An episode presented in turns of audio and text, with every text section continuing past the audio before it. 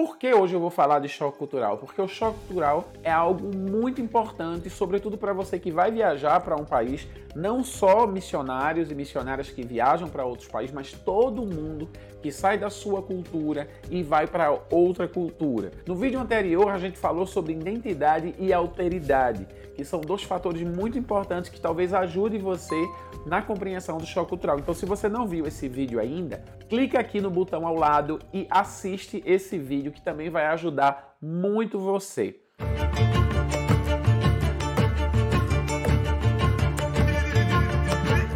No vídeo de hoje a gente vai falar sobre cinco fases do choque cultural. Claro que existem alguns escritores que falam de sete fases, de quatro fases, de três fases, mas eu gostaria de trazer a minha experiência pessoal e vou falar sobre cinco fases importantes do choque cultural. A primeira fase é a lua de mel. Lua de mel, todo mundo vai pensar depois do casamento a gente quer viajar com a nossa esposa ou com o nosso esposo para um lugar bacana. E quando a gente está na lua de mel, o que é que a gente faz? A gente tira muita foto, a gente aproveita ao máximo a viagem. Por mais que você na viagem encontre alguns problemas, algumas coisas, você não quer estragar aquele momento. Porque aquele momento é único na vida, no seu casamento, na vida de um casal. Então você faz muita foto, você faz muito turismo é, e você viaja para muitos lugares naquele lugar onde você escolheu para passar a lua de mel. Restaurantes, você vai na praia, muitos monumentos. Por que eu estou falando isso? Porque a gente chama essa primeira fase de lua de mel. É uma fase que quando você viaja, sobretudo você que vai passar muito tempo, os missionários normalmente eles passam de é, dois anos ou a mais de dois anos, mas dois anos que a gente chama de período de adaptação. Esse período de lua de mel ele pode variar entre um ano, um ano e meio. Esse período é muito importante porque você está no país e você curte o país, você tira foto, você normalmente relativiza tudo que você normalmente na sua cultura você diria isso não é bom. Então você chega num lugar, você é mal atendido, de repente, naquele lugar, naquele país, as pessoas atendem mal ou elas prestam mal o serviço. Você diz: não, não tem problema, eu estou chegando agora, eu quero curtir, eu quero aproveitar, eu quero mostrar foto na internet, eu quero falar bem do lugar. Então esse período a gente chama de lua de mel exatamente por conta da lua de mel que os casais fazem depois do casamento. Esse lugar também você quer tirar foto com as pessoas. Nesse momento é um momento em que você quer ouvir as pessoas, você quer se relacionar, ou seja, você está apaixonado pelo lugar pelo qual agora você vai morar, você vai viver. Então, seja você um missionário, seja você um profissional, todo mundo que sai da sua cultura, e quando eu falo sair da sua cultura, eu não estou falando simplesmente pessoas que saem do país. Você pode estar no Brasil, e você sair do Nordeste para o sul do país e ter é, um processo de choque cultural também, tendo em vista que as culturas são bem diferentes. E muita gente desconsidera essa possibilidade, passa pelo choque cultural e tem vários problemas, ok? Depois da lua de mel, depois de ter viajado, ter tirado foto, ter conhecido, ter explorado, ter comido todas as comidas daquele lugar e ter mostrado que você é uma pessoa resistente, que tente, que você é uma pessoa que se adapta bem, porque normalmente é isso que acontece nos primeiros meses. Você entra num período que a gente chama de rejeição. Rejeição. Você curtiu bastante o lugar e agora você começa a rejeitar o lugar você normalmente nesse período você fica um pouco mais irritado no trânsito, você começa a enxergar aquelas falhas que no período de lua de mel você não enxergava, ok? Eu passei muito por isso aqui no Senegal. Por quê? Porque no início você vê tudo bonito, tudo é novidade e depois você começa a rejeitar. Não rejeitar porque é um país ruim ou um país bom, gente, isso funciona, isso acontece em qualquer país, seja ele desenvolvido economicamente, seja ele ele não desenvolvido economicamente. Por quê? Porque você está fora da sua cultura. Então, nesse momento, você vai ficar um pouco mais irritado. Você vai brigar um, pouco mais de repente na rua, no trânsito, você vai se estranhar com alguma pessoa. Então, fica atento, porque se você conhece esse período, e esse período ele pode vir com seis meses de campo, ele pode vir com um ano de campo, um ano e meio de campo, pode vir nos primeiros meses, isso é muito relativo, ok? Alguns autores criam gráficos, explicam tal, mas isso não é uma regra. Isso é a experiência de cada pessoa. Inclusive, existem casais que viajam juntos e eles passam por períodos diferentes em momentos diferentes. Então não é uma regra, mas é certo que você pode passar por esse período. Então, se nesse momento você está em choque cultural, está rejeitando a cultura, está irritado, nesse momento você pode até se sentir mal, dizendo: Meu Deus, eu estou sendo preconceituoso, eu não estou amando essas pessoas. Não tem nada a ver. Isso se chama choque cultural, isso se chama o segundo período do choque cultural, que é a rejeição. Depois da rejeição, a gente tem um período de aceitação. Nesse período, você vai começar a olhar para a cultura, olhar para as pessoas, adaptar. A gente tem uma, uma, coisa chamada substituto cultural. Nesse momento, substitutos culturais vão funcionar bem. Por exemplo, eu gosto muito de comer churrasco. E uma das coisas que eu fazia era comer churrascos com, com os meus amigos lá na cidade do Recife, onde eu venho. Então eu começo a criar substituto cultural nessa cultura para que eu sofra menos. Eu posso, de repente, não ter o churrasco, mas eu vou ter um momento em comer junto, estar com pessoas, contando histórias. Então, às vezes, você gosta de praticar um esporte, mas não tem um esporte que você pratica, então você vai buscar um esporte para que você possa estar praticando. Ou seja, você vai acionar alguns substitutos culturais para que você se sinta bem nessa cultura fazendo algo que você gosta, que não é necessariamente aquilo que você fazia antes. Então, isso acontece muito nesse período de, nesse período de aceitação. Você também, é, nesse momento, você tem amigos.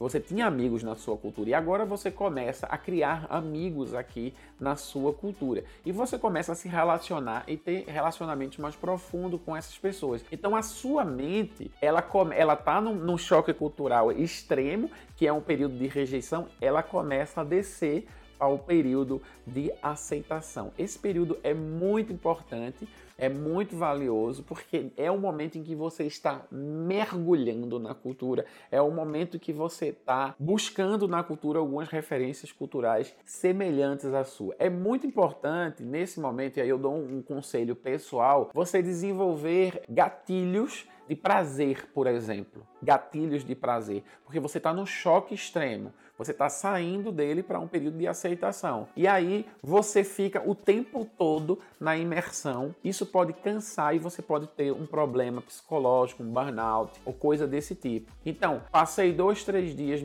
é, na cultura, conversando com pessoas. Se você faz um trabalho é, é, em loco, numa aldeia ou num lugar onde tem uma cultura muito diferente da sua, você voltar para sua casa e você descansar, você tomar um café, você fazer algo que você goste nesse momento. Então, você variar entre coisas que você é, é são desafiadoras para você e coisas que vocês gostam de fazer é muito importante para que você tenha um equilíbrio emocional e no, na hora de mergulhar na cultura novamente você esteja bem para poder é, é, se adaptar àquela cultura. Depois do período de aceitação, onde você já está vendo a possibilidade de morar naquele lugar, de ficar tranquilamente, você já encontrou alguns componentes culturais importantes mais fáceis de se adaptar, vai vir o momento de integração finalmente. Por quê? Porque você começa a se sentir parte daquela cultura. Você nunca vai deixar a sua nacionalidade. Eu nunca vou deixar de ser brasileiro, por exemplo. Mas eu começo a me ver nesse lugar por mais tempo. Porque nos outros períodos eu estava pensando em ir embora, eu estava pensando em desistir. É muito importante e vale a pena salientar que nesse período, nos períodos anteriores, você quer se isolar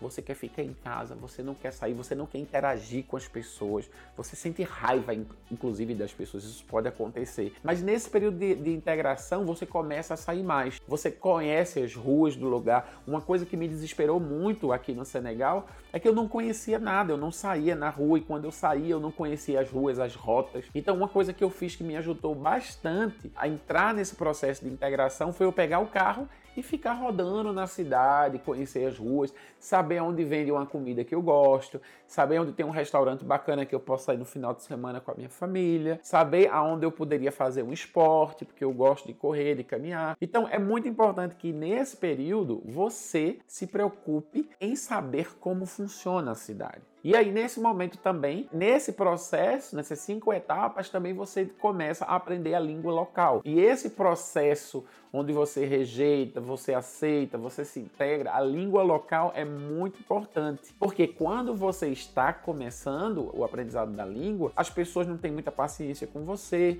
as pessoas não querem te ensinar, as pessoas não querem. E você se sente muitas vezes burro, uma pessoa estúpida que não sabe falar, você se sente criança. Criança no sentido de não saber se comunicar brincar, você se sente infantilizado. E aí, nesse período de integração, que pode vir com um ano, um ano e meio, você já tem língua suficiente para você se comunicar, para você comprar, para você fazer, e aí você começa a se relacionar melhor com a cultura. Por isso é muito importante para você que está chegando em um país ou está em um país, o aprendizado da língua é muito importante porque ele vai acompanhar cada etapa sua. E muita gente que não aprende a língua, está em um país e não aprende a língua, existe um risco altíssimo dele não chegar nesse período de integração, porque ele vai ter sempre medo de se integrar, de fazer amigos, de se relacionar com as pessoas, com medo que você seja rejeitado por não saber falar a língua. Você vai ter medo de se relacionar, você vai ter medo de falar, então fica atento, porque esse período de integração ele vem acompanhado do conhecimento da língua local. Seja ela uma língua colonizadora, como no caso do Senegal o francês,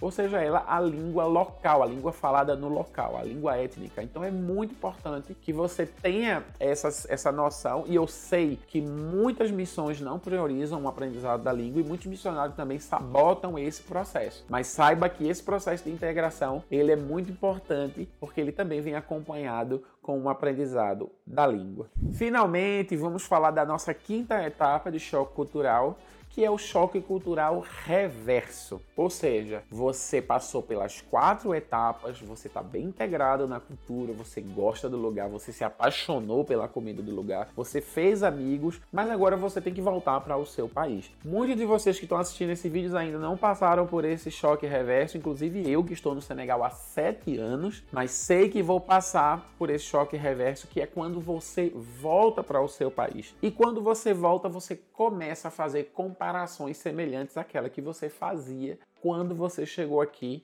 na, no, na segunda etapa do choque cultural, que é depois da lua de mel. Você começa a fazer comparações. Como eu, sempre que vou no Brasil, faço as comparações relacionadas à cultura senegalesa. Então, quando eu chego no Brasil, eu digo: opa, aqui não é o Senegal, aqui as pessoas se comportam desse jeito. Aqui não é o Brasil, aqui as pessoas se comportam desse jeito. Então, é muito importante para você que está voltando para o seu país, para você que vai passar um tempo mais longo no seu país, você começar a saber, você saber que existe o choque reverso e prevenir ele. Então é muito importante que você tenha noção desses cinco passos para que você não sofra no país onde você está indo para trabalhar, onde você está indo para ser missionário ou você não está indo para morar, ok? Agora eu vou trazer para vocês é, um pouco da minha experiência pessoal, o que foi que eu fiz para evitar o choque cultural intenso. Não tem como evitar o choque cultural, tendo em vista que aonde eu estou, a cultura é completamente diferente da cultura brasileira, que é a minha cultura, a minha identidade. Mas o que fazer? A primeira coisa que eu fiz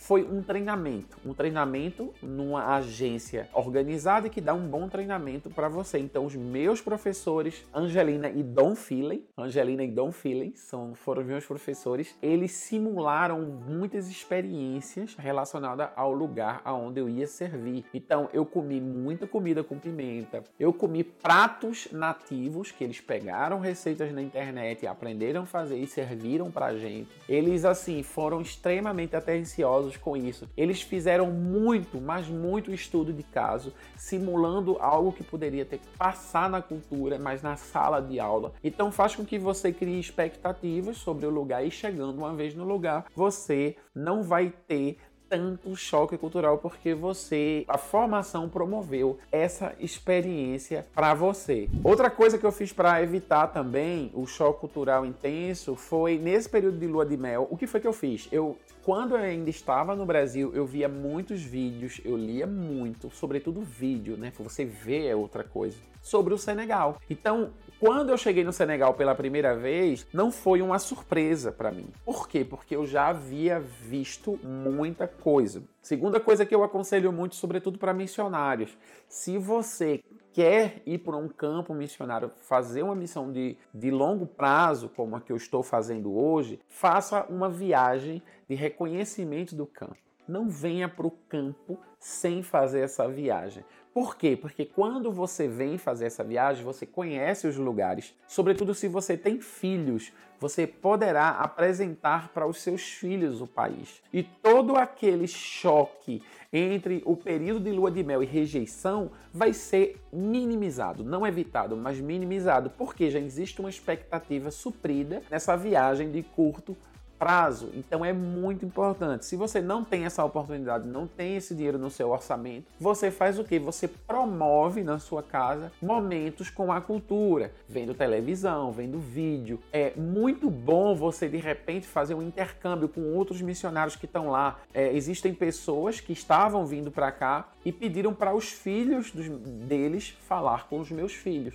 fazer pergunta, perguntar sobre escola, sobre rua, sobre futebol para que essa expectativa inicial seja suprida e não seja um choque tão forte é, na chegada no país.